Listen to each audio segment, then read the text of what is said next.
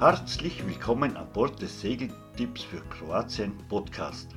Mein Name ist Martin und ich freue mich sehr, euch in die faszinierende Welt des Segelns in Kroatien einzuladen.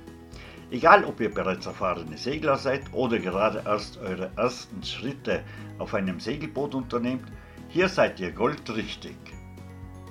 Aber bevor wir in die Tiefen des Meeres abtauchen und die Geheimnisse des Segelns lüften, möchte ich mich kurz vorstellen. Ich bin Martin, ein begeisterter Segler und Kroatien-Enthusiast. Schon seit meiner Kindheit hat mich das Meer magisch angezogen und ich habe unzählige Stunden auf dem Wasser verbracht. In diesem Podcast möchte ich meine Erfahrungen und mein Wissen über das Segeln in Kroatien mit euch teilen. Kroatien mit seinen tausenden Inseln, kristallklarem Wasser und einer reichen kulturellen Geschichte ist ein wahrer Segeltraum.